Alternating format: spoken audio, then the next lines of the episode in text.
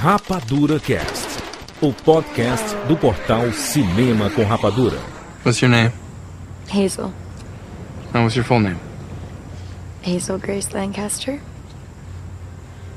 Why are you looking at me like that? Because you're beautiful.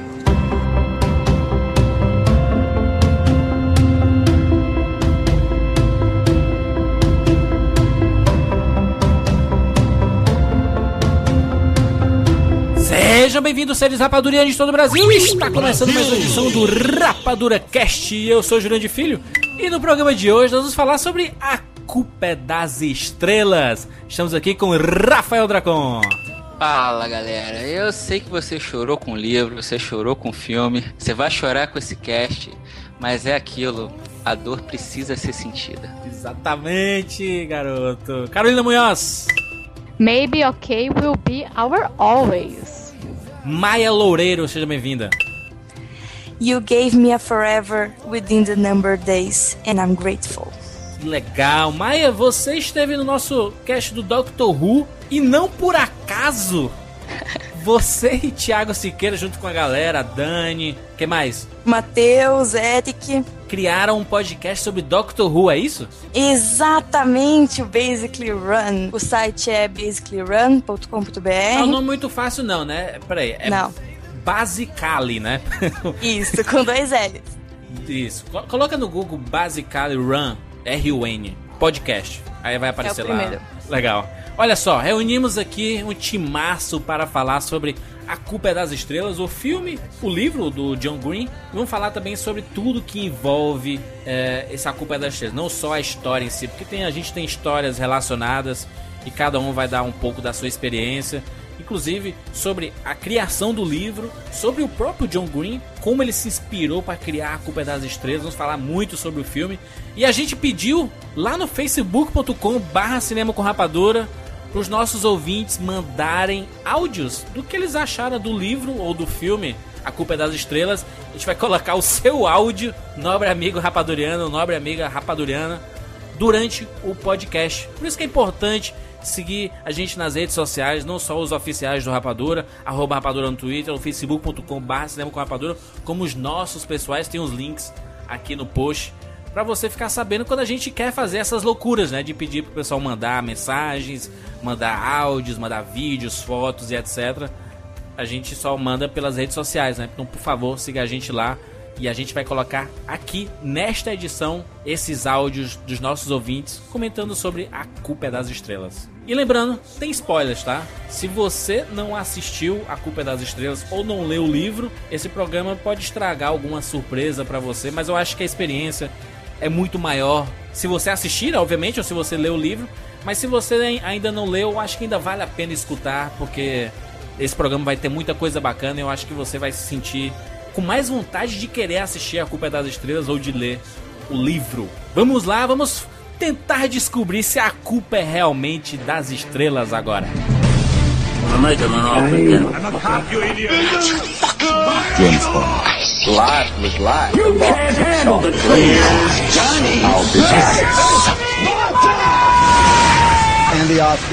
Rapadura Cast.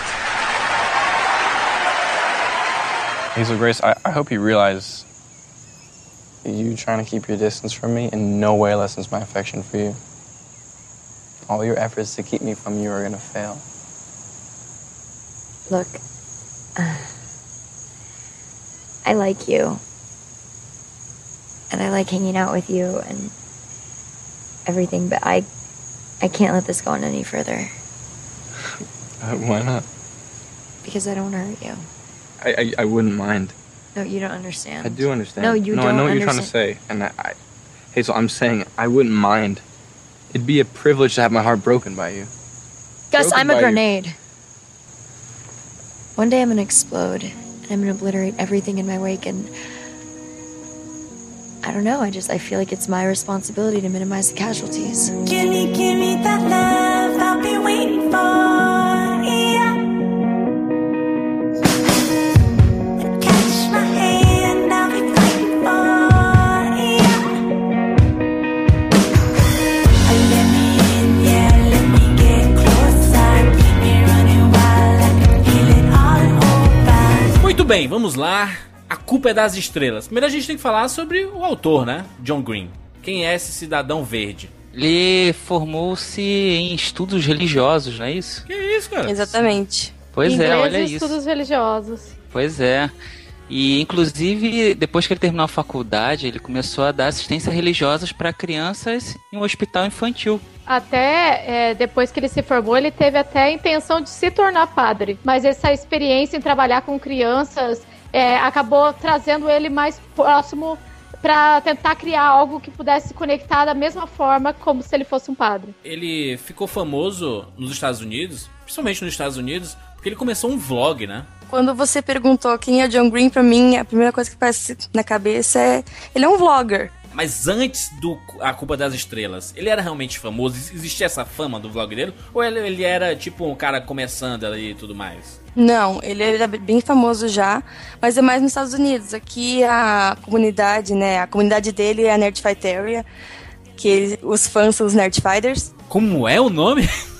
Nerdfighters. Os fãs são os Nerd Fighters. Mas por quê? São nerds e eles lutam contra as coisas ruins do mundo e a favor do awesome. Caraca. Eu achei isso muito Eles legal, porque eles têm essa frase, né? Que eles Uhum. falam. É, they are not just normal people, but instead of flesh and blood, they are made of awesome. Isso é muito foda. Uhum. É, eles têm o objetivo de tornar o mundo mais incrível, né? Mais awesome. Um vlog de quê? O vlog começou com um projeto dele e do irmão dele, que é o Hank, que é um projeto chamado Brotherhood 2.0, que durante um ano inteiro, que foi o ano de 2007, eles só iam falar um com o outro pelo- pelos vídeos do YouTube. E eles fizeram isso, e daí o pessoal começou a gostar e eles continuaram a fazer isso. Só que em vez de postar um vídeo por dia, agora eles postam, né, cada um posta um por semana. Até hoje? Até hoje, legal. o canal dele tem mais de 2 milhões de inscritos. Olha aí. É bem grande. E além disso, o vlog do, do John Green, ele serve para você treinar o seu inglês. Se, se você Sim. quiser saber se, se você está realmente no nível avançado de inglês, você escuta o John Green falando, porque aquele cara, sem sacanagem, ele deve falar umas 140 palavras por segundo. Ele é o Easy Nobre americano, é isso? Isso, ele é o Incrível. americano. Muito bom. E além dos Vlog Brothers, eles têm mais uns, né, ele e o irmão juntos, eles têm mais de 15 canais no YouTube, assim, tem muito canal e sobre todas as coisas. Ele é o símbolo de toda uma nova geração de, de leitores e escritores, da maneira como se relaciona com a literatura hoje em dia. A maneira como se relaciona com a literatura hoje é muito diferente de décadas atrás. Antigamente, você lembra os teus avós, eles tinham os livros físicos, eles tinham o clube do livro. Era uma coisa muito, muito mais próxima da vida das pessoas, a literatura naquele momento, até porque não tinha internet, o, né, ali a- o rádio, cinema, a TV, eles não eram também como eram hoje em dia. A gente não podia baixar um seriado para ver a hora que a gente quisesse. Então, a literatura fazia mesmo parte da vida das pessoas. Agora, ela é mais uma é, entre tantas outras coisas, entre um mundo de internet que você tem tantas possibilidades. E como que se fala com, esse, com essa geração? O John Green é a maior representação do autor que sabe falar com, com essa geração atual. E essa maneira deles comunicar diretamente com, com os leitores também como vídeo é uma das grandes provas disso. Tanto que ele fala de todos os tipos de assunto, ele fala de maneira muito bem humorada, tanto tanto sobre, sei lá, problemas de relacionamento, sobre como é que é um término de namoro, que seja, até sobre por que que lá na saúde americana é onde eles pagam uma alta, uma taxa muito maior do que na Inglaterra, na Alemanha e em outros países do mundo. Legal. Ele. É, é uma pergunta totalmente fora do contexto, indiscreta até. Ô Maia e Carol, vocês acham ele bonito? Muito. Olha, e eu vou. Eu vou comentar algo que até eu ouvi de uma escritora best-seller também americana, que ela comentou que o John Green deu muito certo no mercado americano, porque lá, quando você eh, escreve fantasy ou young adult, normalmente o mercado é muito dominado por mulheres nos Estados Unidos, e quando existem homens, normalmente são velhos ou barbudos, não é o, o É tipo estereótipo o de homem lá do bonito, Watchmen, né? O, o Alan Moore, né? O cara grungezão. É isso. Eles não Pois são é. bem apessoados, né? E às vezes até mais tímidos ou broncos. E aí chega o John Green todo ajeitado, todo bonitinho Novinho, e ainda né? comunicativo, novinho. Porque, por exemplo, o Nicholas Park. O Nicholas Park é um, um autor que, mesmo não sendo de Young Adult e Fantasy, é um autor que todas as mulheres se derretem, etc. Mas veio o John Green sendo uma versão mais nova dele e falando de amor de uma forma que as mulheres ficam loucas. Então, isso que acabou atraindo tanto a figura dele. E até o Dracon tava comentando sobre o John Green ser um tipo de autor é, ligado com essa nova geração, né? Um autor é, diferente do que era no passado. Ele também é o tipo de, auto- é, de autor que prova que você nunca deve desistir. Porque o primeiro romance dele é de 2005 e A Culpa das Estrelas é de 2012. Caraca, ele tem outros livros? Eu pensava que A Culpa das Estrelas era o primeiro livro dele. Ele Não. tem Imagina! vários livros. Olha a lista de best-seller atualmente, ele tá em cinco posições. Só, só é, sobrou mais o, cinco. A Culpa das Estrelas puxou os outros livros, é isso? Isso. Sim. Isso. O Looking for Alaska, que é o Quem Você é Alaska, é o meu livro favorito dele. Eu gosto muito da Culpa das Estrelas, mas o primeiro livro dele é encantador. Ô, ô Maia, mas além desse, desse Alaska, qual foi o outro que tu leu dele? Eu li Will Grayson, Will Grayson, que aqui no Brasil é Will e- e Will, que é ele escreveu com outro autor, que é o David Levitan, e é legal que assim os, os capítulos ímpares são sobre um personagem e escrito por um autor, e os capítulos pares é outro personagem escrito por outro autor. Legal. Aí veio o A Culpa é das Estrelas, né? Uhum. Que é um fenômeno. É impressionante como as pessoas amam esse livro. É tão impressionante que, assim, minha irmã, que nunca lê, a minha irmã é aquele tipo de pessoa que não lê. Eu cheguei na, ca- na casa dela esse final de semana, ela tava com a culpa das estrelas na sala dela porque ela está lendo. Olha só. Ela é irmã de uma escritora e ela não lê meus livros e ela tá lendo a culpa das estrelas. Traição. pois é, e, tipo, pra ver como que esse livro tocou tantas pessoas ao ponto de pessoas que não gostam de ler também se interessarem em ler esse livro. né? Antes de sair o filme e tudo mais, eu não, eu não li o livro. Tento manter essa, essa blindagem minha em relação ao plot do filme. Eu, eu vejo o primeiro filme, se eu criar interesse a partir do filme, eu vou ler o livro, porque eu até já comentei algumas vezes que o livro ele dá spoiler do, do filme. O filme não dá spoiler do livro, porque o livro é sempre mais completo, né? No final, né? No final sempre você vai ter bem mais detalhes e tudo. Aí eu prefiro assim, não, eu vou assistir primeiro o filme. E quando acabou o filme, eu, putz, eu fiquei com vontade de, de ler o livro, sabe? E isso eu acho que é uma, uma das qualidades, não só da adaptação, né? Foi uma, um- uma boa adaptação, porque se, se você pega uma obra e faz um bom filme, isso quer dizer que pelo menos a obra original também é, é boa, né? Pelo menos na, minha, na minha concepção, eu, eu penso dessa forma. E é engraçado que o A Culpa é das Estrelas, antes mesmo, eu sempre via assim as pessoas comentando: Pá, tu tem que ler esse livro, porque se tu vai ler, tu vai morrer de chorar. Eu, caraca, isso é uma coisa boa. Desde quando você morrer de chorar é uma coisa boa, né, cara? É. É, o livro, Isso. é até o John fala que você sente todas as coisas quando você lê, porque você fica feliz, aí você fica triste, aí você fica emocionado, aí você se apaixona pelos personagens, você sente todas as coisas nesse livro, ele é, muito isso. bom. Esse é o papel de um bom livro, né? Você tem que sentir isso tudo realmente. E é o, o John Green, quando, até até que se a gente pegar as sinopses dele, você já vê só pela sinopse que ele tem uma espécie de uma fórmula que funciona muito bem, porque ele faz muito bem. Normalmente ele tem uma garota é, problemática, tem um garoto apaixonado e eles saem em busca de, de respostas envolvendo né, coisas que, que eles acreditam que eles gostam muito e respostas que talvez nunca sejam encontradas, mesmo porque o, o, o John Green ele se concentra na jornada, mas ele não se concentra numa resposta, numa moral. E o filme, inclusive, foi muito bem sucedido de até captar esse espírito da coisa. Resumidamente, o que, que a gente pode falar o que é a história do A Culpa é das Estrelas? Então, no filme a gente tem a Hazel, ela é uma paciente terminal que ela tem câncer desde os 13 anos. E a grande dúvida da história não é bem se ela vai morrer, mas sim quando ela vai morrer. E aí, isso pode acontecer a qualquer momento, tanto que ela se autodenomina uma granada. E isso é uma metáfora também pela maneira como ela se preocupa com o quanto da vida dos outros ao redor dela ela também está tirando, por eles precisarem se preocupar com ela. E aí ela é uma personagem irônica, né? Ela é impaciente de vez em quando com, com essa com a maneira como as pessoas veem a, o câncer e, e a coisa da, do pobre coitado. Olha só, tadinho dela. E, e ela tem uma, né, uma raiva às vezes dentro dela. E aí ela conhece o Gus, que também está passando por, o, por um problema de, de câncer nos ossos. Né? E é um contato meio. No caso, ele explosivo, já, né? já melhorou, né, do câncer. Ele, Isso. no começo do filme, ele, ele está sem câncer, né? Ele está semi-curado, vamos dizer, né? Porque você nunca se cura completamente, infelizmente. Ele perdeu a perna, né? A perna não, é. é É a do, perna. do joelho Ele pra perdeu baixo a perna, ali, né? isso. Isso. E é um contato explosivo, né? Porque ele vai querer fazer com que ela veja.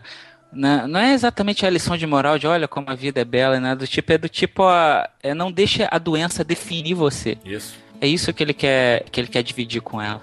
Quando a gente fala de doença, né? A gente às vezes sempre fala assim, ah, é, a, a doença não pode te vencer.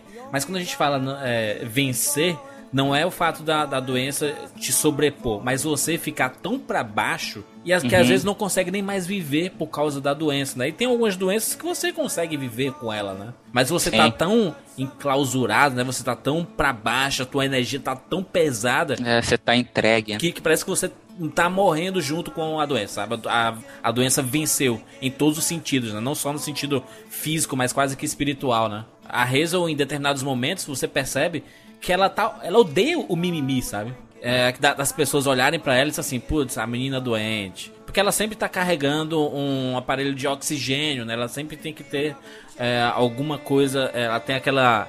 Aquele, no nariz, né? Aquela. é Um respirador, Aquele né? tubinho, Sim. né? É, respirador. E sem contar que ela também não gosta quando as pessoas ficam planejando aquele futuro como se ela fosse ficar bem pra sempre. Isso, ela gosta de acreditar que. Isso, dando falsas esperanças e pensando que, ah, mas você vai se curar ou você vai conseguir viajar de novo pra Amsterdã, por exemplo. Ela é bem realista, ela sabe do caso dela, ela sabe que pode ter sucesso, como ela sabe que pode acontecer de um dia ela morrer e ela tá ok com isso. Isso é, essa não é, não é a primeira história em que, obviamente, um, um jovem vai se apaixonar né, e descobrir que tem uma doença difícil para enfrentar. Aliás, é só pegar qualquer livro do Nicholas Spark, né? E o que a gente mais tem é isso no livro dele lá. Mas falando como filme, é, apesar de ser também baseado num livro, é, é, eu acredito que o filme seja, seja mais lembrado. Se a gente voltar lá em 1970, Love Story foi muito marcante para uma geração inteira. Aquela, é, tanto que ele consagrou a frase amar é jamais ter de pedir perdão. E os elementos, se a gente for pensar, eram muito parecidos. Eram pessoas jovens, né, também. Elas estavam passando por uma situação complicada demais para a idade. Também envolviam, envolviam doenças e cenas de descontração que junto com aqueles momentos né, inesquecíveis que, que a gente vai acompanhando e ganhando empatia com os personagens, as coisas que eles vão aprendendo e crescendo como ser humano e, e mostrando que o- a falta de controle, até quando vai o amor de, de duas pessoas quando a situação foge do controle. E acredito que esse filme hoje ele cause nessa geração o mesmo impacto que o Love Story causou naquela geração daquela década. Eu nunca fui de chorar em trailer. E no trailer da Culpa das Estrelas, toda vez que passava, eu chorava. E antes do filme, passou um making off, que agora tá tendo no, cinemas, eles botam um trechinho de entrevista, essas coisas assim. E eu chorei na entrevista pré-filme. Isso foi algo ridículo. Mas será que não é porque o, o, o livro ele mexeu tanto contigo que qualquer coisa que tu visse e tu percebeu que seria uma boa adaptação, já mesmo nos trailers e tudo, isso já mexia contigo? Qualquer coisa que tu visse do A Culpa é das Estrelas em vídeo já mexia contigo, não? Já, já remetia ao que tu conhecia da história, não? É, pode ser, realmente, mas é engraçado até disso. Por exemplo, é, eu imaginava antes, quando eu só ouvia comentários sobre o livro, que pessoas que tiveram é, casos é, familiares parecidos com, os do, com o do livro fossem ficar mais tocadas. E é algo incrível que qualquer pessoa, até uma pessoa que nunca conviveu com ninguém que esteja passando é, por essa situação, consegue sentir a emoção de- dessa jornada desse casal como qualquer outra pessoa, sabe? E isso que eu, que eu, que eu senti uma, uma força muito grande do conteúdo da história dele, porque o John Green ele não escreve de uma forma difícil, sabe? É uma, uma literatura Uhum. simples, fácil, mas ele tem um conteúdo tão tocante que é isso que prevalece. Só complementando o que o Judas tinha falado, eu fui ver o filme com a minha irmã no cinema, ela leu o livro. Sim, a Letícia. Ela leu o livro também. E a gente tava vendo, né? Logo no começo ela já começou a chorar, assim, logo quando o Gus apareceu. Aí eu falei, Lê, você já tá chorando? Ela. É que eu tô chorando de antecipação, eu já sei que vai acontecer.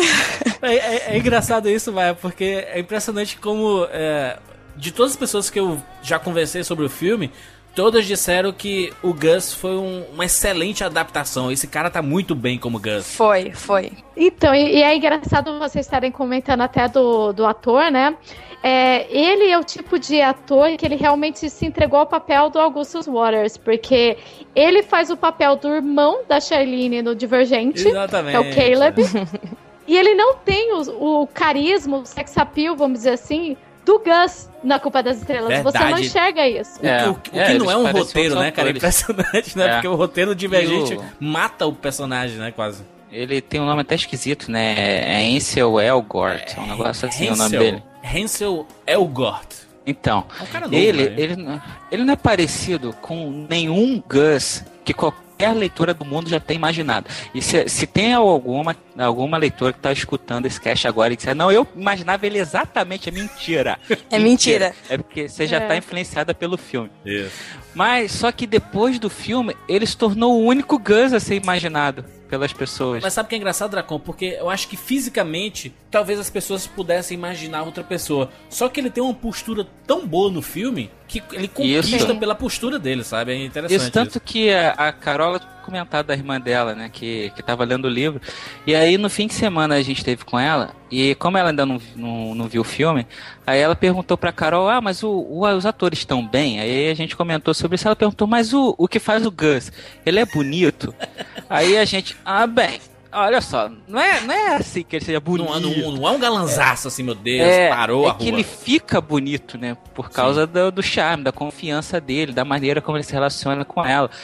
Aí a gente ganha uma empatia muito grande com, com, a- com aquele, com aquele ator e com aquele E personagem. sabe o que é engraçado, Dracon? Que assim, parece que a confiança dele é que transforma o personagem num cara extremamente interessante, sabe? Porque quando chega mais perto do final e ele perde aquela atitude dele, porque a doença começa a vencer é, Uhum. o personagem, o, o Gus, você já não acha mais ele tão bonito assim, sabe? Eu, pelo menos, eu. Sim. eu a, a admiração que eu tava tendo, assim, putz, que baita personagem, um cara que tem atitude, que fala o que quer, que quer viver e tudo É. mais. E ele perde tudo isso, né? A doença quebra ele, né? Eu tenho uma teoria que até nisso o, o John Green soube fazer bem, porque lembra a gente estava comentando sobre como é que ele traduz bem o símbolo dessa geração atual. É uma geração conectada, uma geração que se relaciona muitas vezes muito mais virtualmente do que pessoalmente, certo? Aham. Uhum. E aí, quando ele bota o, o Gus, ele bota um cara comum, tanto que assim, os atores, eles não são, eles não são galãs. Eu já vi, eu vi um crítico falando isso, ah, os atores são bonitos, é aquele clichê. Não, eles não são bonitos. Você começa a achá-los bonitos pela empatia que você gera com eles. Nem a, nem, a, nem a Shailene, né? Ela não é Nem essa, meu. Deus. Ela que não é. menina linda, Não. não é, mas ela, Ela é muito normal. Ela não é uma Exatamente. Jennifer Lawrence nesse sentido. Exatamente. Apesar dela, em alguns momentos, ela se comportar um pouco como Jennifer Lawrence, sabe? Ah, Ela- muito. No filme eu vi muito uma personagem do lado bom da vida, assim, sabe? Eu- Sim. a postura dela, Uhum. sabe? Quase. E aí essa geração, ela tá então muito acostumada a se, a se comunicar virtualmente.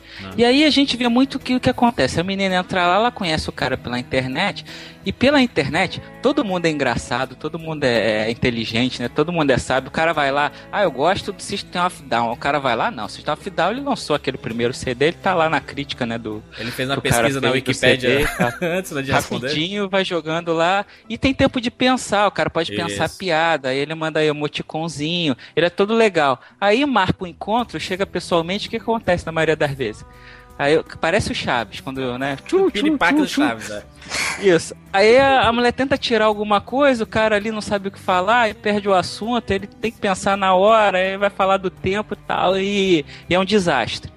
Aí o que, que acontece? O Gus, eu acredito numa, numa teoria de que o John Green, ele conseguiu trazer pra vida real, ali dentro, obviamente, na vida real do universo dos personagens, o cara que normalmente eles são atrás da internet. O cara que tá na Sim, frente do sim. computador. Aquela confiança Isso. do cara que tá na frente do computador.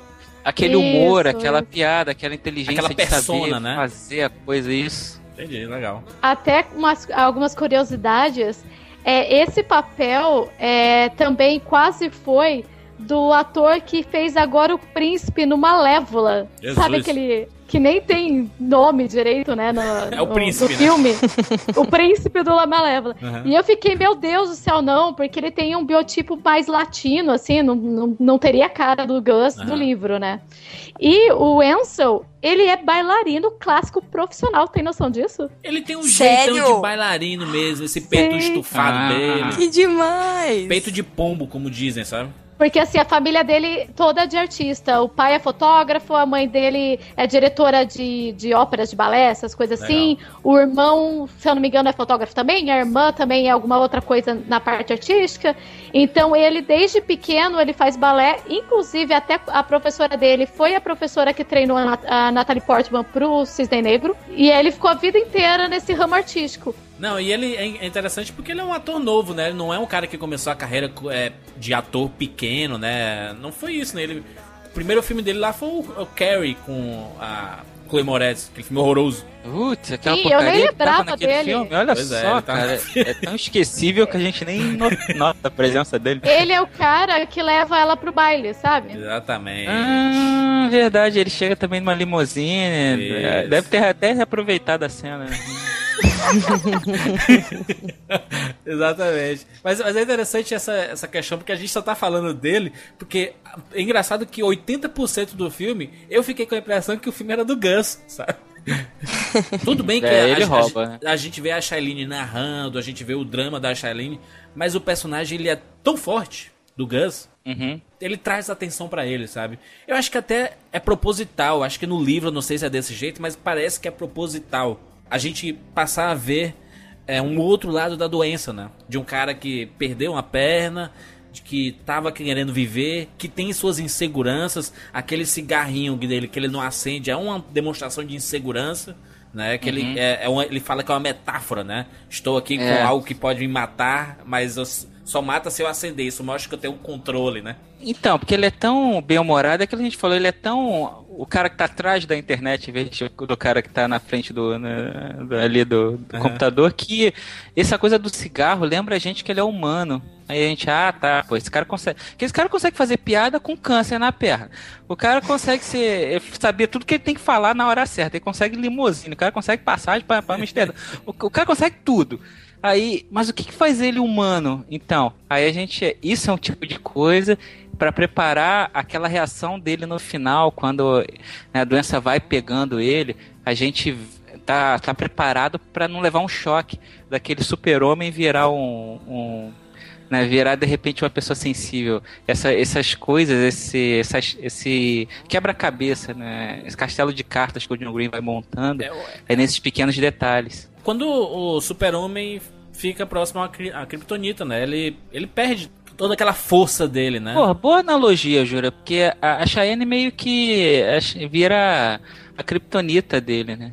É, Ele, ele se preocupa com, com ela de uma maneira que. Não que o enfraqueça, mas é aquela coisa da granada que ela diz que, que ela é. É, a gente vê como é que ele passa a se preocupar aquilo. E também, outra coisa que ajuda a trazer essa humanização é o melhor amigo dele. Uhum. A relação que ele tem. Amigo com- cego, né? O Isaac. Isso. É, que é Com muito bom, cara. Isaac. Ele é muito bom. e o engraçado é que no começo do filme eu- eu não entendi. Eu, eu sei lá, eu fui. Eu, eu fui olhar alguma coisa no celular e foi justamente na hora da apresentação do amigo dele e do Gus lá naquela. na reunião, né? E Uhum. eu não sei se o, o Gus fala assim, ah, esse meu, ele é cego e tudo mais. Ele fala alguma coisa assim ou não? Ele fala que ele tem um olho de vidro e que ele em breve perderia o outro olho também. Ah, Então que o isso. amigo dele, Gus, que já passou por uma situação parecida, né, com, com câncer, esse tipo de coisa assim, estava lá pra dar o suporte moral, mas que ele não estava nem como paciente em si, vamos dizer assim, não é nem paciente, né, nesses, nesses grupos, mas como um participante ali. Eu acho que foi por isso que eu não percebi quando ele depois apareceu com óculos cego. Ah, Sim. tá. E, Pode e ser. até uma curiosidade é que aquele grupo de, de adolescentes lá que tá na reunião e contando sobre os problemas e contando sobre como eles estão se sentindo com essa doença, todos os atores que estavam ali, na verdade, eram adolescentes que estão realmente lutando contra o câncer e formaram o grupo de apoio pro filme. Então eu achei isso Olha. muito bacana deles terem trazido essa galera pra participar do filme também. Dá pra perceber que não são atores, sabe? Que Ali. não é maquiagem também Ah. ali, né? de- Inclusive o, o- esse ator, o Night Wolf, ah, o nome dele é foda, né? Parece personagem do Mortal Kombat. que, é, que é N-A-T Wolf com dois Fs, então é meio Nate Wolf. E ele que, fa que faz o, esse amigo que fica cego, o Isaac, ele vai ser o protagonista de Cidade de Papel, que é um outro livro do John Green que vai ser adaptado, se não me engano, pela Fox. Aí, Sim, é tudo pela Fox. Legal. Tô fazendo aspas aqui, ninguém tá vendo. Mas o primeiro encontro deles é, acontece lá nessa, nesse, nesse centro, né? Nesse, nessa reunião. Mas eu, eu percebo que o primeiro contato entre eles é quando eles estão do lado de fora, né? Sim, sim. Quando eles se encontram, né? Dão dão um encontrão Isso. assim, da, entrando. Ah, sim. Eles vão, eles vão, eles começam a conversar e logo o, o, o Gus ele mostra as cartas dele, né? Porque ele não tem muito, mu- muitas papas na língua mesmo, né? E ele fala, ele chama ela de linda, né? É, ele deu uma de. Ele deu uma de Jurandir Filho bonita ali, né? Por que, caralho? É, o quê? Ju- Jurandir Filho, esse aí, quando tá solteiro, que agora ele tá um cara sério. Que o que o Jurandir Filho, meu amigo, ele é sério. Mas quando ele tá solteiro, se você esbarrar com ele no cinema, minha filha, você vai ver o que, que é um homem fora da internet. Sabe? é? Juras deve estar mega vermelho agora. Não estou, não estou, porque eu sou. Que nem o Gus, eu sou, eu sou confiante nas minhas Ó. palavras. Obrigado, Dracon, por ter puxado esse assunto.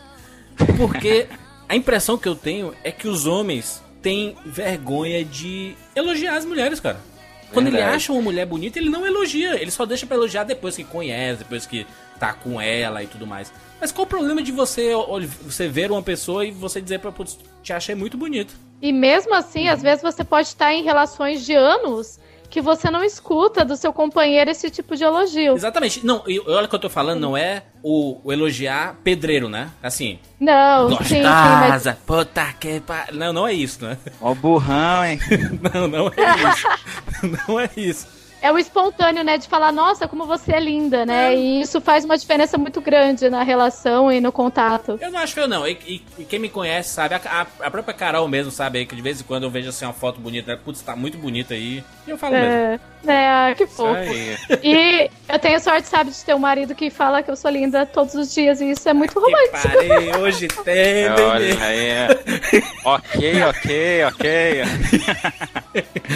E eu tenho até um fato muito fofo ligado ao John Green e ao lema do ok, ok que ele faz, né? Não, não E é, não, é, não, é, não é desse jeito, né? não é um Não, ok, ok é. de, de do Ok, Nelson ok. Rubens, né? Nelson Rubens, É. né? Não. Nelson Rubens, é. Eu aumento, mas não invento. É assim, é um ok, ok, né? Isso. É, a gente está comentando agora, né, do homem sempre é, o- que é necessário o homem dizer para uma mulher o quanto é linda. É, não sei se vocês é, viram recentemente em nossas timelines, mas eu e o Dracon estamos há três anos morando juntos, considerando-se casados, e recentemente nós oficializamos a nossa união no civil. É. Tá vendo? E Aí sim, depois coisa- da cobrança da família, o Dracon foi colocado na parede. Pô, tá vendo, né? Mate ou morra. Olha só. E o que eu achei muito fofo é que na hora da troca das alianças, o Rafael virou pra mim e perguntou, ok? E eu respondi, ok. ah, que bonitinho. Foi muito fofo isso. Era algo que eu não esperava, assim. Então foi muito lindo fazer uma referência de um, de um livro tão romântico e bonito como esse. Que legal. Olá, meu nome é Erida Rúbia, eu tenho 14 anos, eu sou ouvinte do Rapadura Cast, eu moro em Teresina, Piauí. Eu queria falar um pouco sobre o filme A Culpa é das Estrelas, que foi um filme que eu realmente gostei. E sobre ele eu tenho duas coisas para falar. A primeira, eu realmente achei uma das melhores adaptações de livro para filme. Gostei realmente de todos que eu assisti. Vantagem Invisível, é, Harry Potter, Jogos Vorazes, eu achei tá no topo, porque eu achei uma realmente muito boa, uma das melhores adaptações que teve até agora. Eu realmente gostei. E a outra coisa que eu queria falar é que aquele ator Augusto, o ator do Augusto, eu realmente ele valorizou muito o personagem. O Augusto é daquele jeito no livro. Ele faz o Augusto e aquele cara é o Augusto. Eu gostei muito dele mesmo como ator. É isso aí, pessoal. Tchau.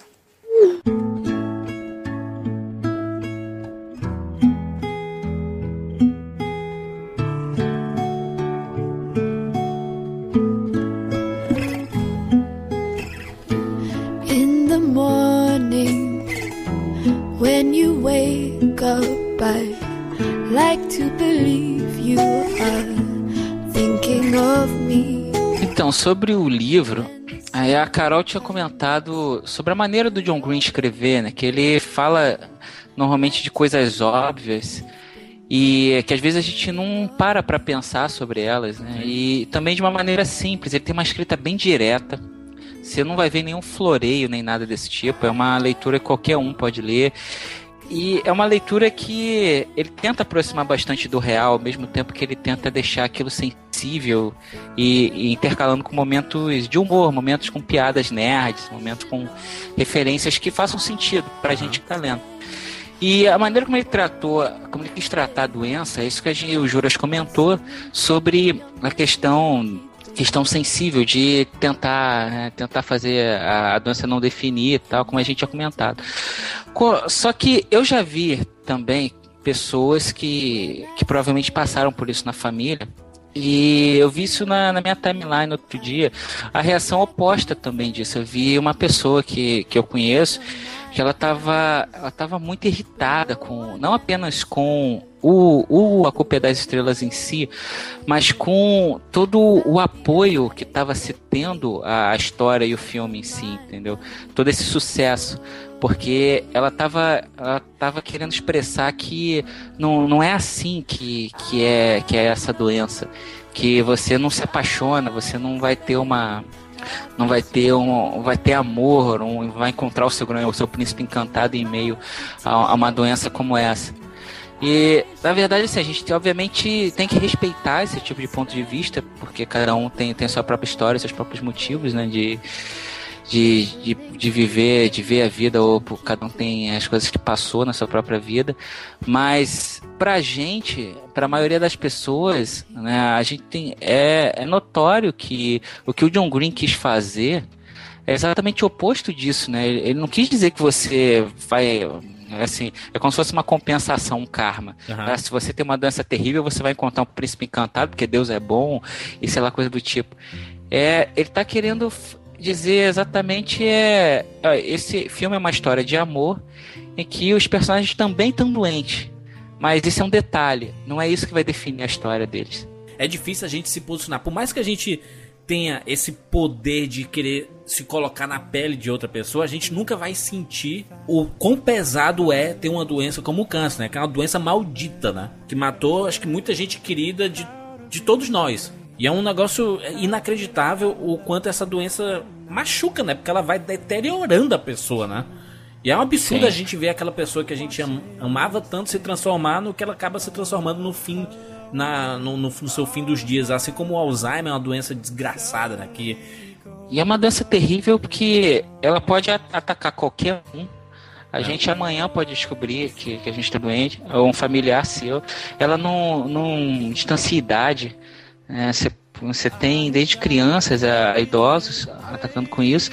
E é uma doença que a gente avança tanto na nossa tecnologia, na nossa medicina. E não consegue E a gente resolver, não né? consegue, né, cara? Puta que pariu. A, a. AIDS a gente conseguiu controlar, a ciência Isso. conseguiu controlar.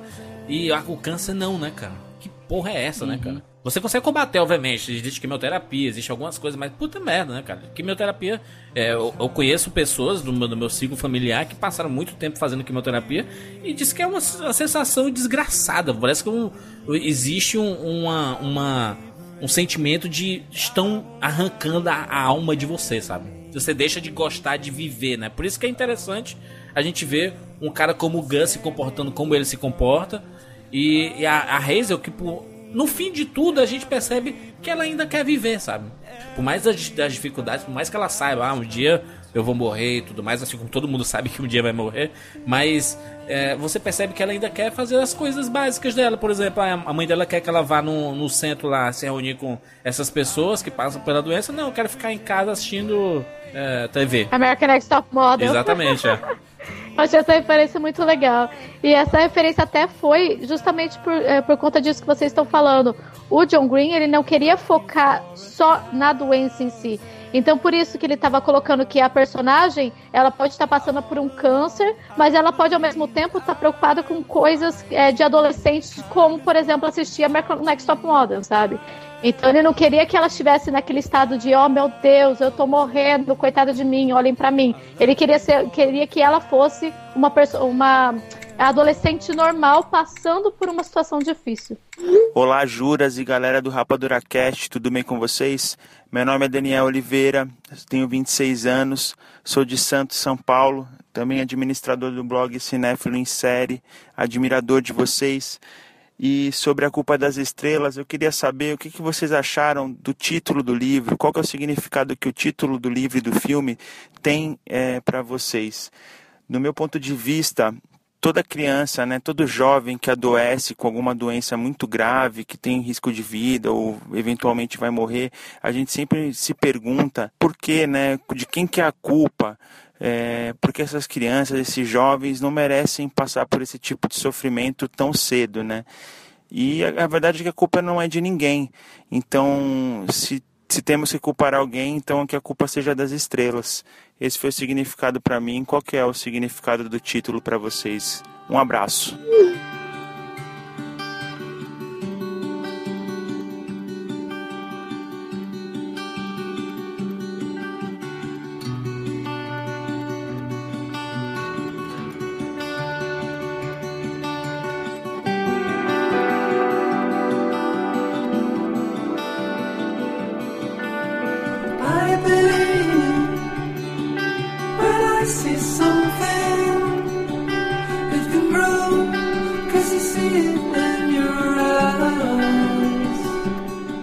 Das estrelas, esse título, tem muito a ver com isso, porque na peça do Júlio César do Shakespeare, o Brutus comenta: a culpa, caro Brutus, não é das, de nossas estrelas, mas de nós mesmos.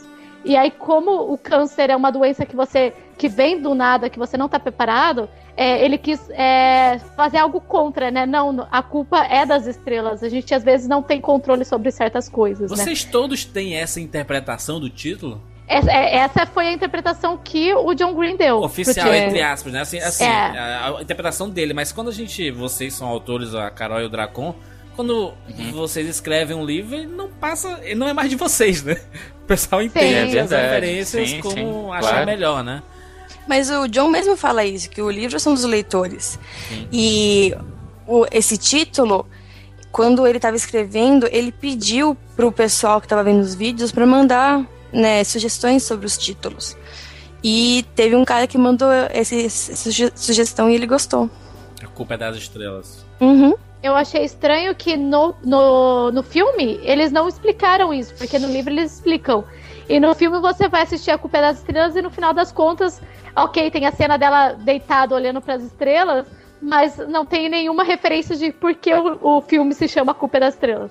Porque no filme, o único momento que é mencionado o nome estrela é justamente quando eles estão em Amsterdã e o cara vai servir um vinho, né? Ou um champanhe, eu não lembro. Champanhe, E champanhe. ele fala que esse, esse champanhe é tão bom que você vai ver estrelas, né? Uma coisa do tipo assim. Uhum. E dentro do copo você percebe que o champanhe ele tem muito gás, né? Então ele tem uma aquelas bolinhas que ficam, aquelas bolinhas de gás, quase que se transformam em estrelas, né? Eu acho que É. ele usou estrela no, li na- no título também porque é, o John, quando ele foi escrever, ele queria uma perspectiva melhor sobre como era estar doente, como era estar né, ser um adolescente doente. Ele tinha uma amiga, que é a Esther. Ela tinha câncer desde os 12 anos dela. E ela virou uma fã, né, uma nerdfighter.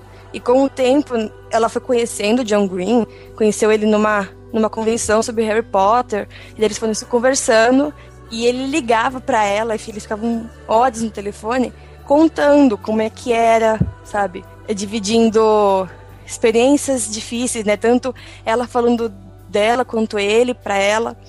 E eles viviam longe um do outro. Ela conseguiu encontrar o John. E quando ela tinha 16 anos, isso foi, se não me engano, em 2010, ela morreu. E ela né, nunca leu o livro. Ele até fica. Ele é triste por isso, né? Que ele fez o livro e tem tanta gente que já leu o livro e a pessoa que ele mais queria que lesse não pôde ler. É. Eu falando mais de cinema mesmo, essa foi uma temática que eu sempre gostei de ver no cinema. São histórias, não porque eu quisesse ver história de doença no cinema, mas porque eu acho que sempre traz um, um lado de superação, sabe? De, de entendimento, de reflexão. Eu acho que esses filmes são extremamente importantes. Se você lembrar, por exemplo, daquele filme é, que acho que foi pouquíssimo visto do Joseph é, Gordon-Levitt, aquele 50%. Sim. É um filme muito legal, Hum. sabe? Sim, que é um filme incrível. incrível. Sim, Exatamente. filme incrível. E pô, quase ninguém viu. É, porque ele tem, ele tem meio que. Ele tem a, a mesma ideia.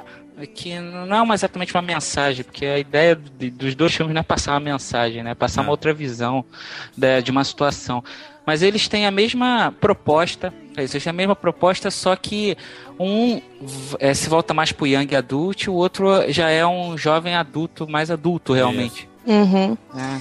Mas até o humor é parecido, né? Isso. Algumas partes de ironia. Exatamente. Esse, esse, esse filme, ele, ele se chama 50% porque o personagem tem 50% de chance de, de sobreviver, né? E, e é interessante porque é, eu cito esse filme, mas tem vários outros, assim, que fizeram parte. A gente pega o Philadelphia lá com o Tom, o Tom Hanks, que ele até ganhou o Oscar, ele faz um cara que, que tem AIDS. Até um, um, um mais recente que a gente vê aquele Uma Prova de Amor com a Cameron Diaz e com a Abigail Breslin.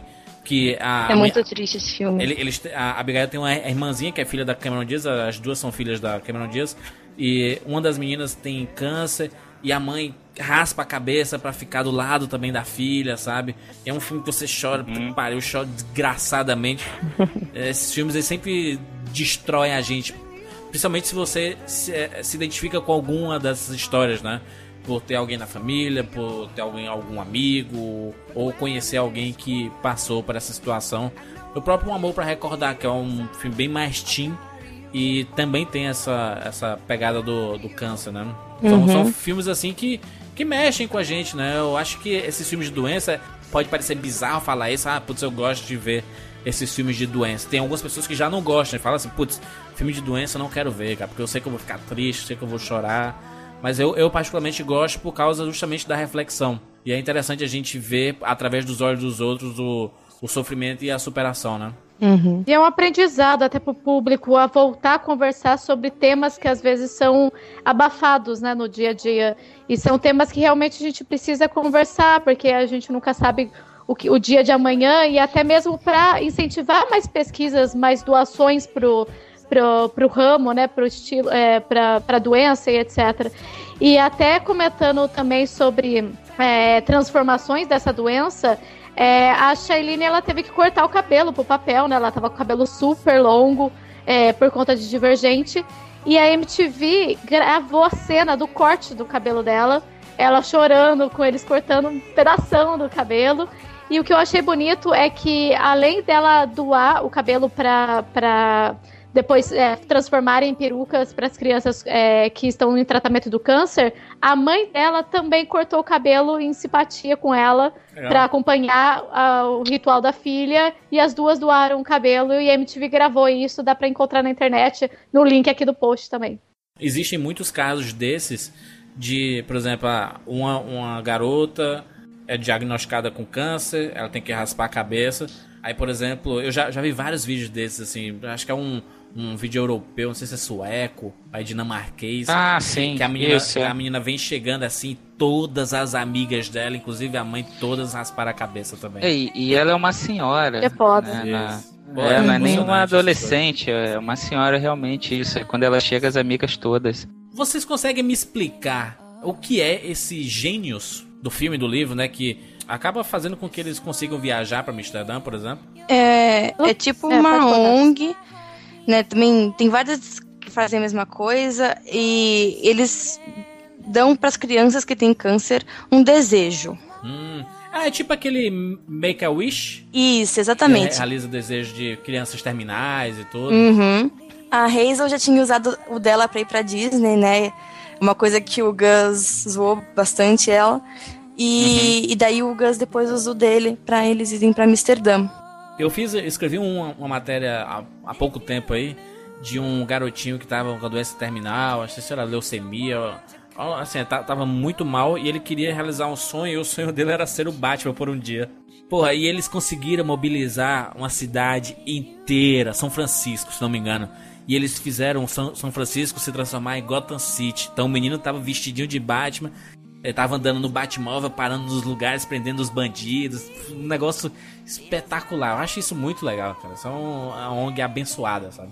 São trabalhos assim que a família da Esther, né, essa menina que o John Green teve contato, e o próprio John Green possuem hoje em dia projetos que incentivam os Nerdfighters e as outras pessoas agora que estão tendo envolvimento com o livro ou com o filme a doarem dinheiro para essas instituições que ajudam os pacientes até mesmo nisso, em realizar um último desejo, né? É, a, família da Esther, assim que ela morreu, eles fizeram um, uma- um projeto que é o This Star Won't Go Out. E o John, até hoje, ele ajuda. é, começou com né, arrecadando dinheiro para a família da Esther pagar a, tudo que eles tiveram que gastar, né, com medicamento, é, máquinas e tal. E depois eles continuaram ajudando outras famílias.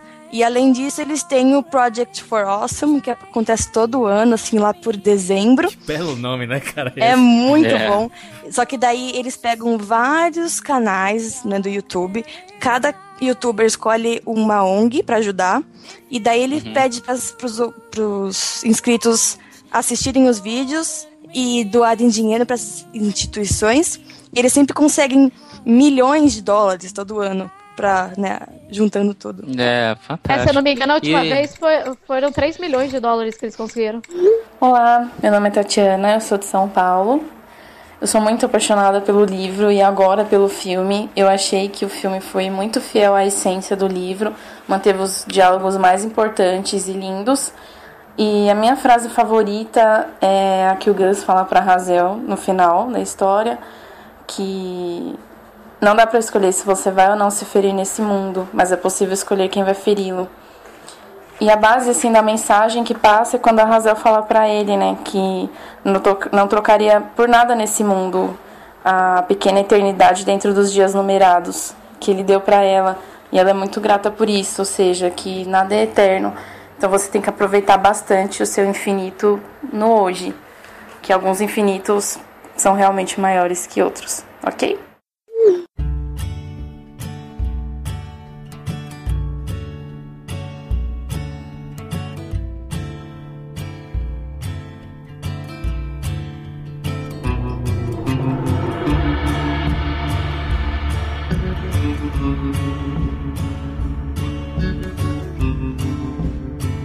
Vamos pra Amsterdã, que é onde acontece os momentos import- chaves do filme, né?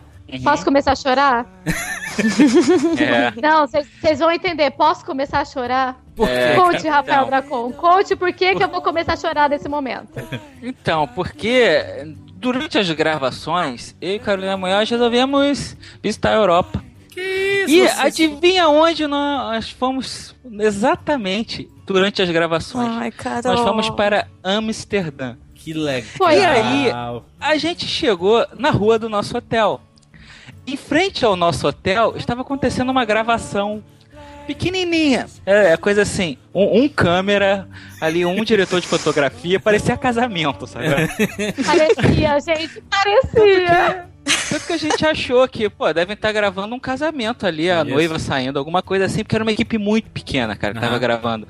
Aí a gente foi descobrir depois no Instagram que John Green estava em Amsterdã, nos mesmos lugares que a gente estava indo. Ele ia no dia seguinte ou no dia anterior. Caraca. Ah, não. E é a cena difícil. que a gente viu é a cena que eles estão entrando no restaurante lá em Amsterdã. Legal. Onde eles vão beber o, o champanhe da Culpa nas Aham. Estrelas. Ai, É muito triste isso. Mas eu- Porque isso, foi, isso foi em quando? 2012? Isso foi, Foi ano 13. passado. Ano passado. Ano passado? E, e eu fiquei triste porque assim, assim que eu, que eu. Foi o primeiro dia que a gente viu essa gravação, aí eu cheguei na internet e falei, ah, tô em Amsterdã, né? Parará. Aí os leitores começaram a me mandar. Você sabia que o John Green tá aí gravando a Culpa é das Estrelas? Sério, foi um, um dos piores momentos ever. Porque eu fiquei, eu não acredito que a gente passou nessa situação. E falando até sobre Amsterdã, é, se vocês sabiam que o John Green tava no filme? Mas Não foi vi. cortado. Aonde? Eu fiquei próprio filme. procurando. Aonde que ele tava? Ele foi cortado, porque a cena. Então ele não tava, né? próprio filme. ele mesmo tá. Ele tava se zoando, gente. Eu fui cortado do meu próprio filme. Porque ele fez o pai de uma menina que no aeroporto ficava perguntando sobre o, a- o, respi- a- o aparelho respiratório da Hazel. E essa cena acabou ficando meio off, assim, sabe? Ficou, não entrou no clima do filme. Então por isso eles decidiram cortar. E ele, que seria o pai da menina, foi cortado do filme. que dó. O John foi pra Amsterdã pra escrever, né, A Culpa das Estrelas. Ele ficou mais de mês lá escrevendo o livro. E ele achou legal que todos os lugares que aparecem no filme é onde ele passou. Ele escreveu o livro, né, ali naqueles lugares e tal. E daí ele falou que o sentimento de voltar ali com o Gus e a Hazel, né, dele, que ele fica falando, é o meu, meu Oh, Gus e a. Hazel. Mas sabe o que é engraçado? Porque eu nunca tinha enxergava Amsterdã com esse olhar de ah, um lugar romântico pra ir com um casal. É, porque a, a imagem que a gente tem é, é- Caraca, é o lugar da, que tá tudo liberado, né? Vou te falar a impressão que eu tive de Amsterdã depois de ter ido lá, né? Que eu também esperava isso aí, até a, a, a, a rua principal, lá, Red Street, né? Esse é o nome da- da, Red Light Street. É. Então, ela até é menos libertina do que a gente imaginava, assim, é, é até, é até mais organizada do que parece. sabe? Você vai em alguns lugares da Lapa, aqui é muito pior do que o que eu esperava fosse Porra, lá. porra, eu, eu, eu imaginava Amsterdã como tortuga de Piratas do Caribe, sabe aquela loucura assim? Mesma Total. É. Total, total. E, e aí, assim, o, o atendimento é muito ruim, sabe? é nível França, sabe? É? Caraca. O, porra, os garçons são mal-humorados, a, ga- a galera... A galera, pra comer lá, eu não, eu não achei a comida muito boa de lá também, não. É um lugar que você não vai pra comer. A não ser que você vá comer outras coisas, mas comer comida ali da, da local, essas coisas assim, ele não, não é um lugar marcante pra isso, não. Agora, é uma, o que é mais impressionante é que é uma bike town. Todo mundo. Aliás, é a cidade em que mais se utiliza bicicleta no mundo, né? Então, é, você a todo momento você parece que vai ser atropelado. Porque as bicicletas andam pra tudo que é lado e só se anda de bicicleta e elas passam pelas calçadas por tudo. E as ruas, a maioria delas, elas são bem estreitas, porque são, é cheio de rio lá. Então, canais normalmente ele- você anda do lado dos mostram. canais, isso. Na hora que ele conta pra ela que ele tá com câncer, ele tá sentado em um dos canais na frente. Amsterdã é cheio daquilo. Então você imagina aquilo ali, se passar uma bicicleta, se tiver que pular, tu vai cair no rio. Caraca. Não tem muito pra onde ir. Mas aí, mas é uma cidade que todo mundo devia visitar pelo menos uma vez na vida, assim, é, é muito bacana. Principalmente o- os souvenirs, tem cada souvenir louco, cara. Você pega aqui, tem uns macacos que aí eles vêm com o braço aberto, que é um negócio de eu amo Amsterdã e tal. Só que embaixo tem tem o ah, assim, como é como eu diria isso? Tem o pênis do macaco em tamanho, tamanho real, ainda com os pelos pubianos ao redor, e era, eu amo Amsterdã. Caraca, que porra bizarra. E tem pirulito de maconha, chocolate de maconha, bala de maconha, tudo de maconha. Liberado lá. Tudo. Mas o filme mostrou pelo menos um lado bonito, né, da cidade de, de, sei lá, de ser um atrativo da Europa também, porque o pessoal fala de Veneza, né, fala é, de Barcelona, fala de Paris, mas não- a gente não vê muito Amsterdã É. no, no roteiro turístico de, de casais, né, assim, pra, É, daqui pra- a pouco, depois desse filme, o Woody Allen vai filmar lá. ver. Exatamente. Como foi o Meia Noite em Paris, né? Que existe um tour em Paris pra fazer os, para visitar os lugares onde se passa o filme Noite em Paris, né? Sim, com certeza vai ter tour agora da Culpa das Estrelas. E até e falando é, em Amsterdã, é em Amsterdã que a gente é, apresenta, é apresentado, não, né? Que a gente finalmente conhece um personagem é, que desde o começo do livro é apresentado, que é o Peter von Houten, que é um autor de um livro da, que é um livro que a Hansel gosta muito, chamado Uma Aflição Imperial, que é um livro que não existe, foi criado pelo John Green ali na, na trama. E ela é apaixonada por esse livro, por esse autor, e ela queria saber a continuação da história desse livro. Então o Gus consegue levá-la até Amsterdã para sentar com esse autor, é, que é interpretado pelo William Dafoe, é, para saber essa continuação, e acaba dando tudo errado, né? É, e o William Defoe, ele mandou bem, né, no papel, claro, até porque né, o William Defoe, ele tá acostumado a fazer esses personagens meio ranzinhos e tal. Sim. Mas como leitor, eu imaginava o personagem muito mais velho. Muito. mais velho. Mas aí é uma coisa interessantíssima, né? Que a gente vê a relação escritor e leitor. Que não é Aham. essas flores sempre, né? Que todo mundo fala que assim, ah, pô, eu conheci meu autor favorito. A chance de decepção normalmente é altíssima, né? Foi engraçado que esses dias atrás eu tava respondendo e-mails de leitores, né? E depois eu fui verificar meu Twitter e tinha uma leitora falando: Nossa, acabei de receber uma resposta da Carolina Munhoz. Eu me senti como a Hansel é, falando com o Peter Von Houten, só que ela foi simpática comigo. Ai, que lindo! Então, aí eu virei pra ela e falei: Pô, que referência foda, adorei. Porra, mas eu achei a, a interpretação dos dois, do Gus e da, da Hazel, muito boas. Sim. Que a cara de sim. decepção dele estava, assim, inacreditável, sabe? É, eu E achei foi uma até cena bem mais rápida, né? né? do- É, isso, isso é que Muito. eu achei interessante. Não sei se vocês tiveram, obviamente, a mesma percepção que eu, mas assim, pra mim, como alguém que tinha lido o livro antes, é, eu senti na cena visualmente ela é bem mais curta, mas eu achei mais impactante até do que é, Sim. no livro. A- o que eu senti lendo no livro e vendo no filme, porra, a interpretação dele é espetacular. Foi, foi é isso porque mesmo. você escutar o cara realmente falando pra alguém que tá passando por uma, é, por uma doença e debochar da forma que ele debochou, que na verdade não é um deboche, né? É, ele, É. tá- ele relembra da filha, mas ele fala num tom de deboche, você fica tipo, como um ser humano é capaz de falar isso? É algo bem bizarro. Eu acho que porque, Carol, a gente, a gente faz parte de uma geração que o contato entre público e quem produz alguma coisa, seja é, livro, seja, sei lá, podcast, vídeo ou o que for, é muito, é muito mais fácil a conexão, né? Então, se o cara é insuportável, primeiro que ele não vai ter Twitter, que não vai ter Facebook, ele não quer falar com ninguém, né? É, Se, é, o- se o cara tem, é porque ele já dá abertura pra conversa, né? Então é um cara um Uhum. pouquinho diferente. Mas eu acredito que esse perfil desse, desse Peter Van, Van Houten Halter. Aham. é um, é- não é um perfil muito fora do comum, não, tá? Ah, Eu acho que não, deve não é. existir vários parecidos com esse cara. Quando você gosta de um autor, você transforma o autor em um herói, né? Porque ele, putz, ele contou uma história que fez você se identificar, né? E, putz, isso é uma coisa fantástica, né? Fantástica pro autor, né? Que conseguiu fazer com que o seu público se identificasse com a história. E fantástica pro público que conseguiu se identificar com a história que o cara criou, né? Então, É. existe essa conexão, né? E é engraçado que o, o Peter, esse, esse autor, é tipo. É o contrário do John Green, por exemplo. Sim, Que é um cara totalmente acessível, o cara faz vlog, faz palestra, faz tudo aí, né?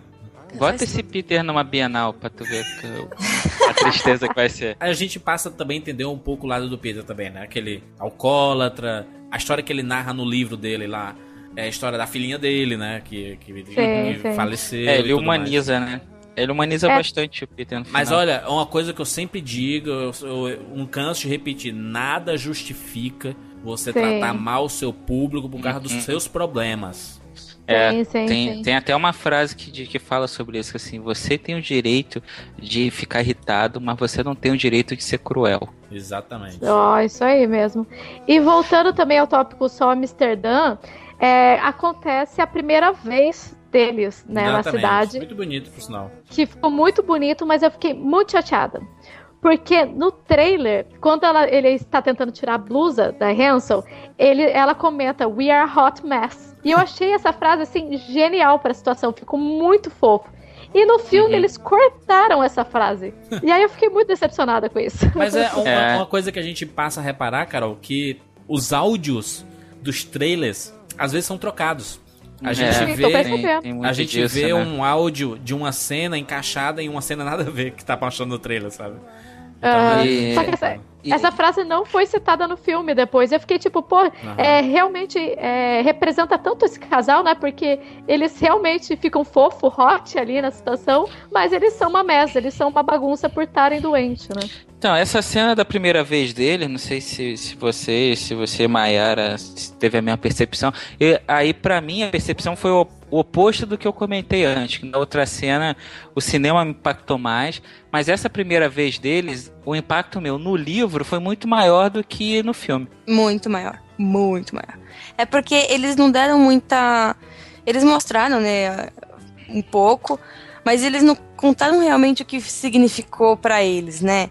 A, a Hazel, logo depois que isso aconteceu, ela foi falando o que, que isso significou pra ela. Eles conversavam sobre isso. E no, no filme, só, tipo, aconteceu. Vamos continuar a história. É uma parte importante, obviamente. af- Afinal, ambos eram virgens, né? Então, era a primeira vez de ambos, né? É, e foi uma parte bonita, mas eu acho que não precisava se prolongar demais, não. Até porque eu acho que não era o foco do filme, mostrar essa sensualidade deles. Não precisava isso, né? É muito interessante como ele vai escrevendo exatamente esse hot mess que a Carol comentou. Ele vai escrevendo como é que ela vai tirando a blusa e fica tudo preso lá no respirador. e, e eles riem bastante exatamente da confusão, da bagunça que eles fazem. Mas se não me engano, eles não chegam a fazer no livro. Eles Não, sim, começam e eles não terminam, ah, tá. né? Ah, é, eu achei Não, mas que é porque virou a página ali, né? É, Amanheceu, é, então a gente deduz ali que.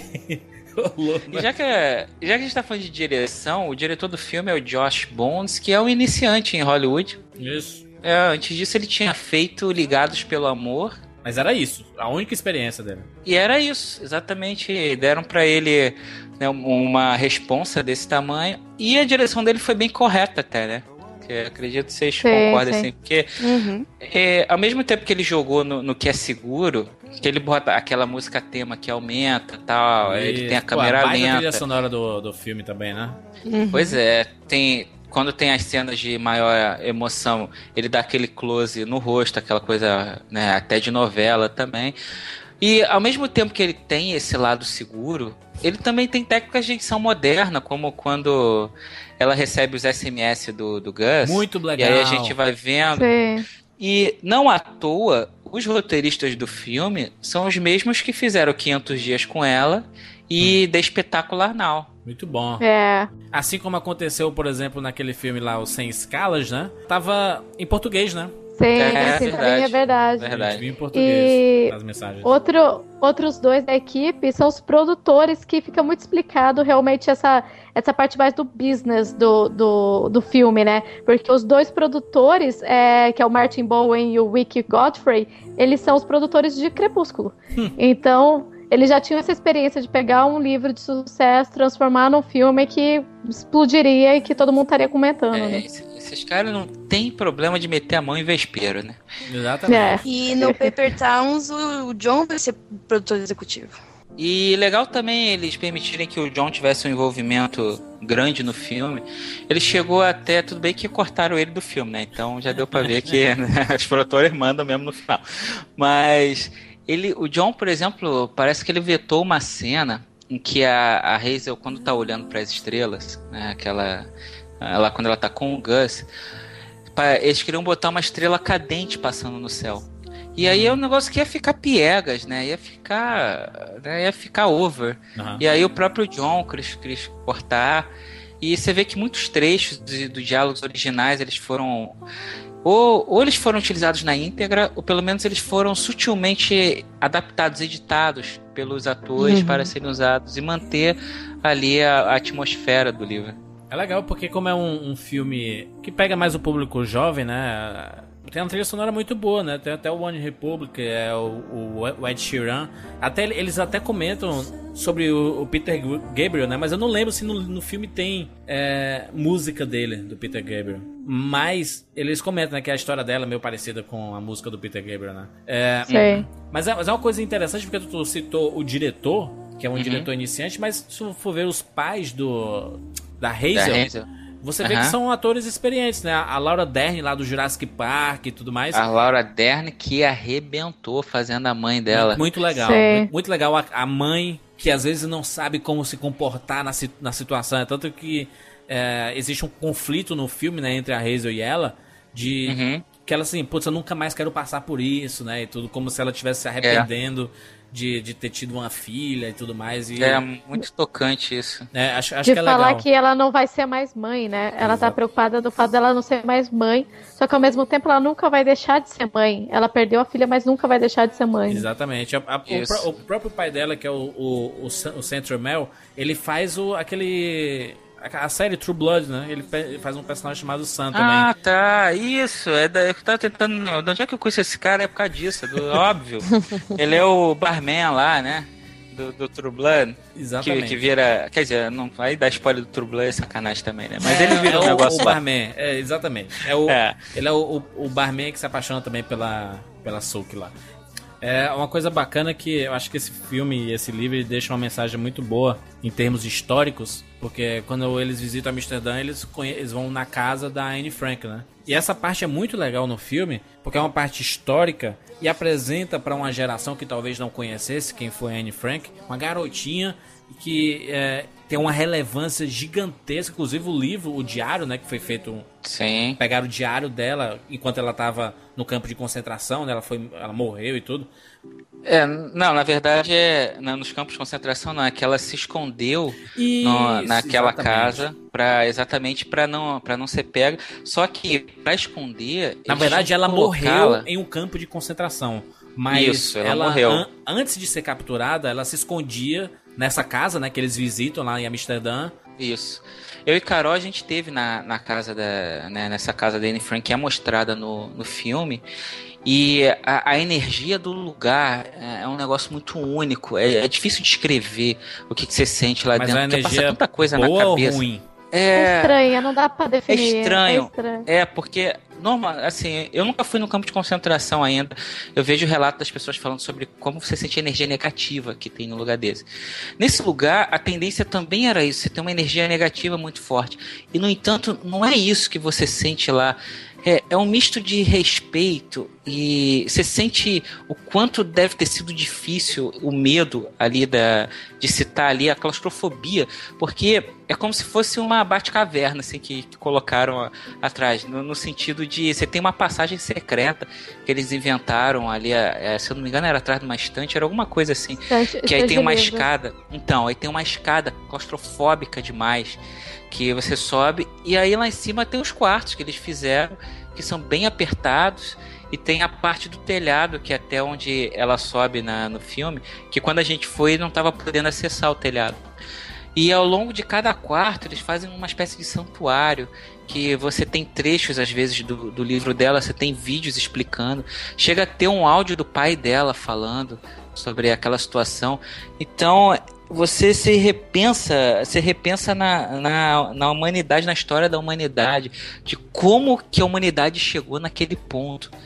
Sabe? É um negócio que não pode acontecer de novo. É por isso que é, é importante sempre ser relembrado. Por isso que é importante continuar tendo filme de Segunda Guerra, é, livro é, sobre o Holocausto, né? Porque a gente não pode esquecer para nunca, pra nunca mais se repetir. Mas é Exatamente. interessante que a- é, sobre esses relatos da Anne Frank tem os áudios, né? dela- de uma leitura do, do diário e é impressionante como a Anne Frank, apesar de toda a situação, ela era uma pessoa extremamente positiva, né? Uma criança novinha, né, cara? Morreu, tinha o quê? 14, 15 anos.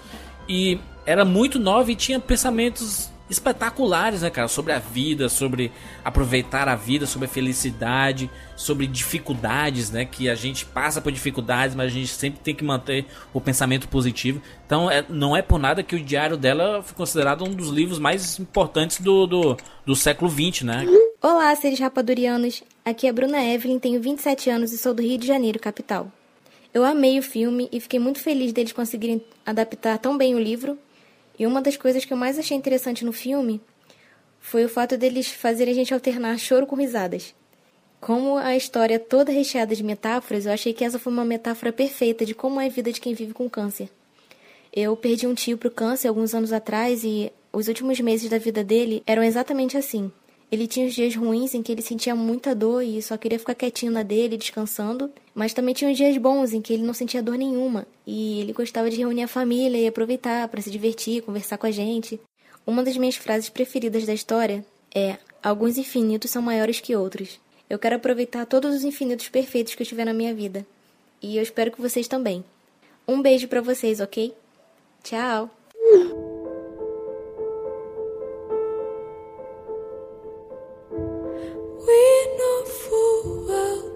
Well just time.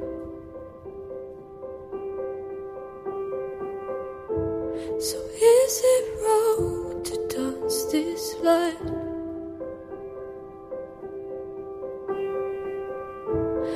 If your heart was full of love, could you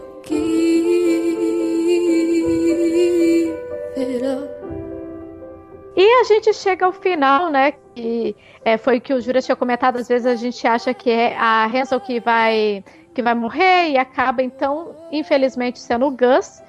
E no enterro dele acontece uma coisa que não é bem como no, no livro, né?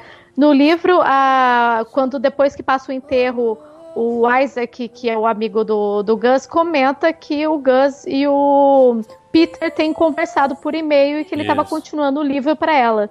E de uma forma muito inteligente, que até o, o, o Dracon que me apontou isso, de uma forma de muito inteligente, os roteiristas é, transformaram essa cena de outra forma. Eles botaram o Peter indo até o enterro do, do Gus e entregando para ela um e-mail que o Gus mandou para ele, enviou para ele.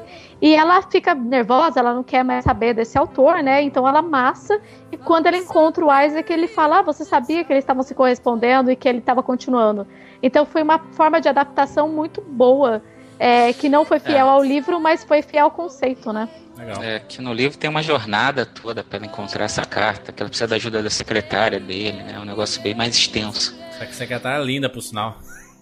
É, e que eu também imaginava muito mais velha lendo o livro, e levei até um susto quando eu vi ali. a- É engraçado que tem um momento lá que o Gus, ele sabe que ele vai morrer, e é bizarro isso, né? Você sabe saber que vai morrer e tá bem, e tá reagindo bem.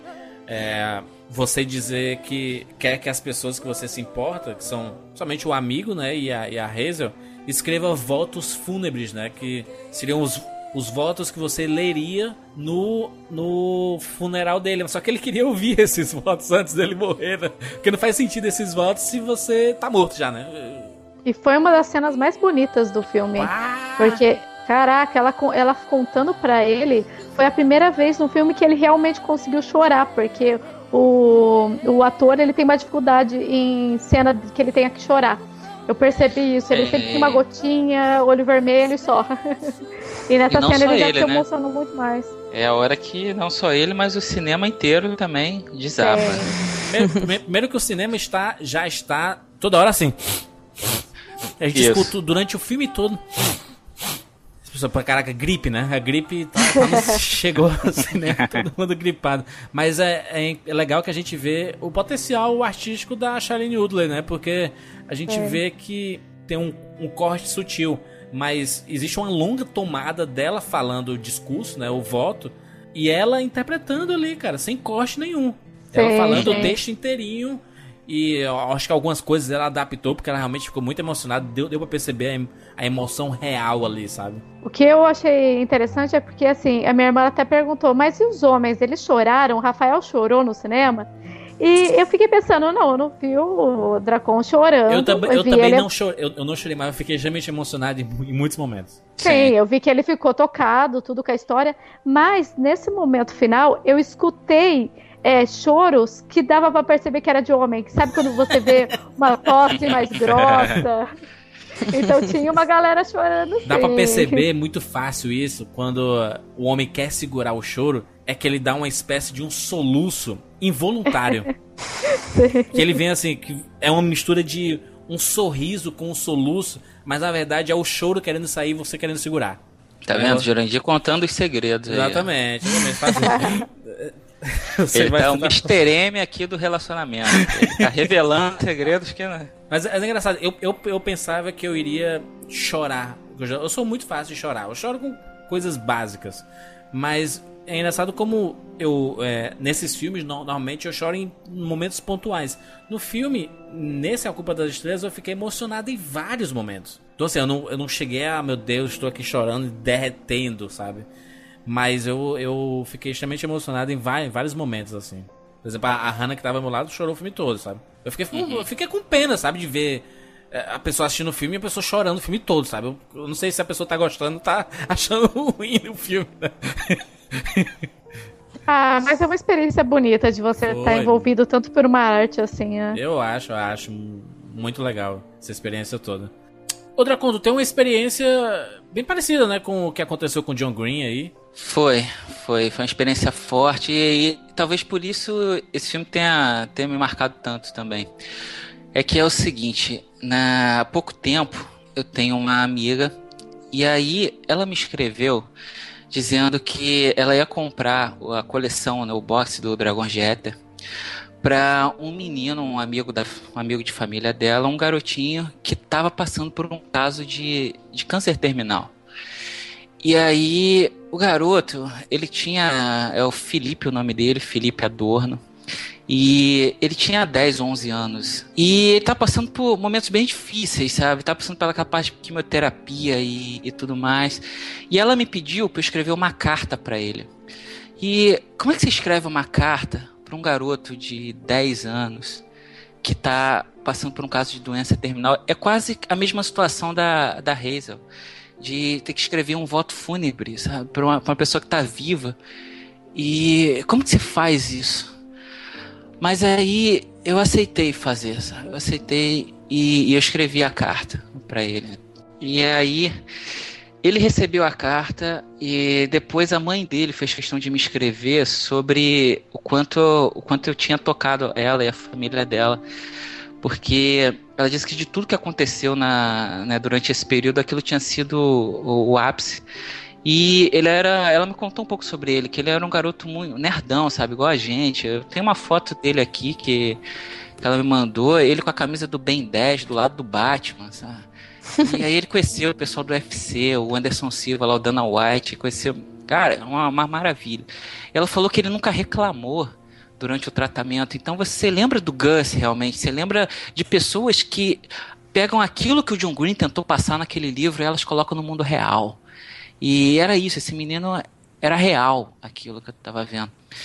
E a partir disso eu tive uma eu tive um desejo também de, de fazer uma, uma ação que é o seguinte, eu tinha um livro chamado Coletor de Espíritos que eu anunciei antes de lançar o Fios de Prata. Eles são como se fossem livros irmãos, eles se passam no mesmo, ao mesmo tempo, eles têm uma cena em comum. Só que a Leia resolveu lançar o Fios de Prata porque era um livro mais fantasia. O Coletor de Espírito é um livro um tanto quanto mais espiritual do que fantástico. E esse livro acabou ficando parado porque foi lançado Fios de Prata e, e daí eu acabei hoje indo para Roco, e já tem uma nova trilogia que nós vamos lançar, mas tinha esse livro ainda parado que eu não, que eu não sei quando que eu teria a oportunidade de lançar exatamente. Então eu decidi, junto com a editora Roca, eu pedi para eles que eles fizessem um e-book exclusivo desse livro, que ele só existisse em e-book, pelo menos por enquanto, e que eu não queria nada desse livro. Eu queria que todos os meus royalties fossem doados para instituições que cuidam de tratamento do, do, câncer infantil, ou que pelo menos façam como no filme, que a gente tem o, o a coisa do último desejo, sabe? É, coisas que. É, instituições que cuidem, é, pelo menos, do um pouco do, do, coração dessas crianças. E a editora Rocco, o Paulo Rocco, né, ele não apenas aceitou, como ele também decidiu que a parte da Rocco também vai ser doada. Que legal. Para isso. Pois é, uma coisa que me deixou muito feliz nesse sentido. Então a gente está preparando esse livro. Provavelmente ele deve ser esse book deve ser lançado no Natal, lá mais pro fim do ano. Eu fiquei feliz com isso. É, eu comecei a preparar o livro e quando eu terminei, dia 27 de fevereiro, eu terminei a preparação do e-book. Eu era algo assim, tipo 3, 4 horas da manhã. Aí eu entrei na internet para comunicar a mãe dele, que até hoje não sabe disso. Eu ainda não comuniquei a ela exatamente que o que eu vou fazer em nome dele. Eu entrei na internet e ele tinha falecido duas horas antes de eu terminar o livro. Cara, é, é um negócio su, surreal as coisas que acontecem né, na nossa vida e mostra como a gente não controla. E aí é, aquilo, aquilo me marcou tanto que no mesmo dia que eu terminava. E aí eu voltei ao livro e eu coloquei na dedicatória para o menino Felipe por ter coletado meu espírito. Oh, e, que lindo. E aí, então são por coisas assim que, que marcam tanto, que marcam tanto essa história. Ô Dracon, lê a carta aí pra gente. Então vamos lá. A carta dizia o seguinte, que na, na série do Dragões de Éter, quando o narrador ele quer falar diretamente com o leitor, ele convida né, o leitor a montar aquela história com ele, e aí a chave, que até os leitores estão muito acostumados com, com essa frase, é que ele fala e um, e dois, e três, e aí tem a magia de você participar da história junto com ele.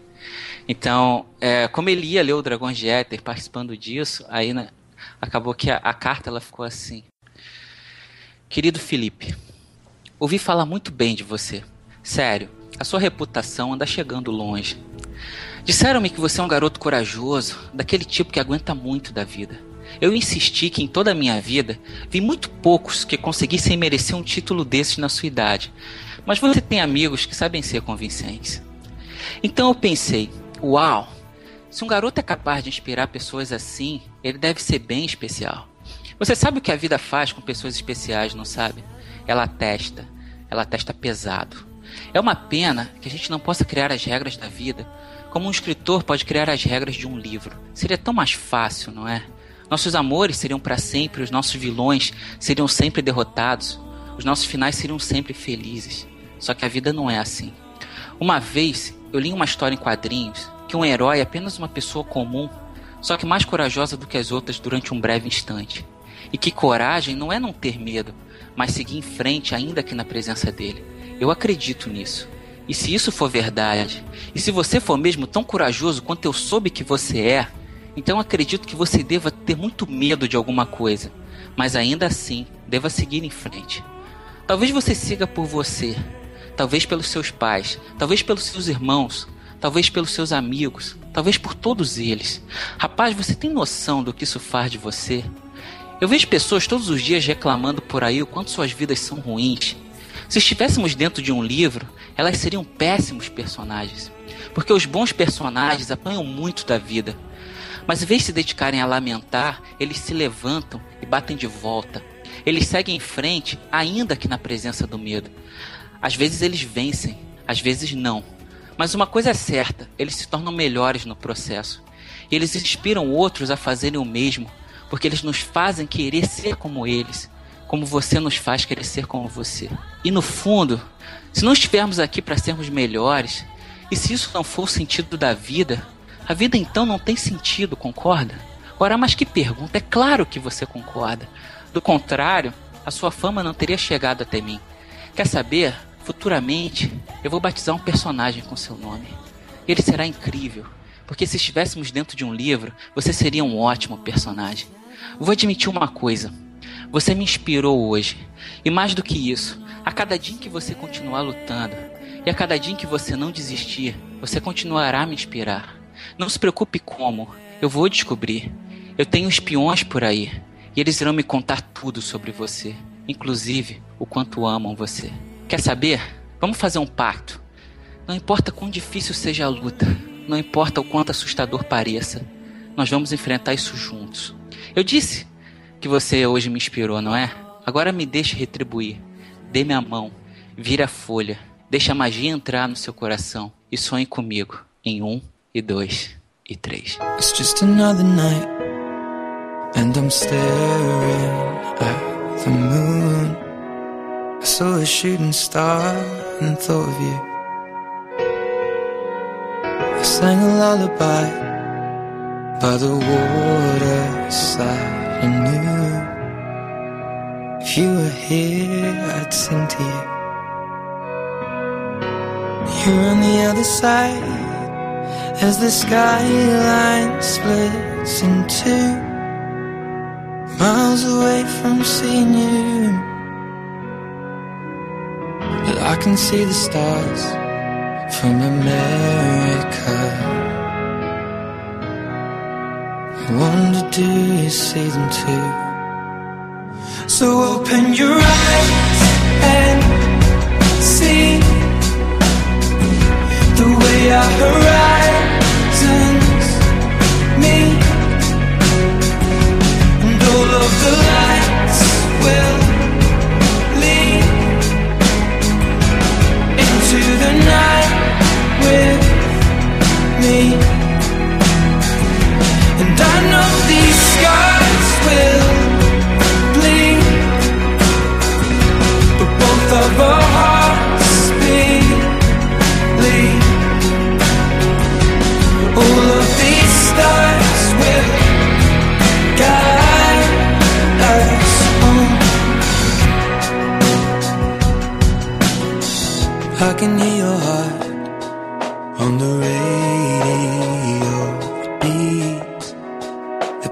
chasing cars, and I thought of us.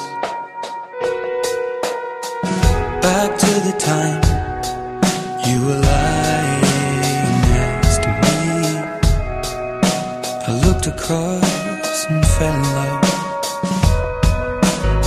And so I took your hand back through lamplit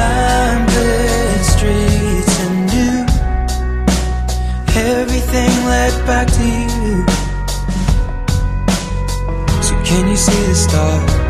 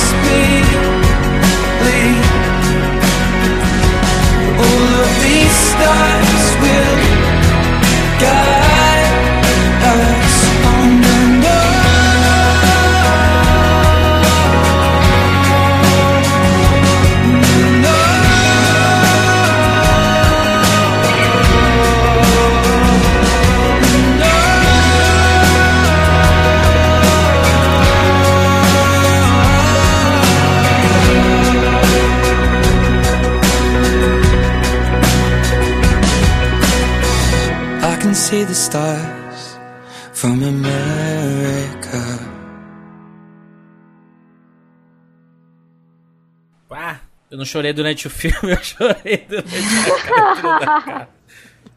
Que bonito. Você viu? É foda, é muito lindo. E o, e o bacana é que isso tudo é relacionado a um filme que chega no conhecido mês de junho, mês dos namorados, né? A gente só pensa na relação homem-mulher, né? Ou do seu parceiro com seu parceiro, ou seus parceiros. E um filme como esse consegue mexer e mudar a, a, a história, né? E relacionar todas as histórias. Isso que o Dracon mostrou é um- um- uma coisa muito bonita, né? Que como a vida tá aí pra ensinar a gente, né? Porque na hora que ele termina de escrever a carta, ele pouco tempo depois ele recebe a notícia de que o garoto faleceu e você fala justamente sobre sobre isso de você acreditar que vocês vocês podem se conectar de uma forma e não necessariamente estar falando do plano físico, né? Existem Sim. várias outras formas da gente se conectar e isso é muito legal, uma carta muito bonita e o nome do Felipe acho que vai ficar vai ficar gravado, né? E eu acho que o livro vai ser uma baita homenagem a ele também, né? A gente pode dizer então que esse cast foi pro Felipe, né? Oh, Exatamente, pode. é dedicado.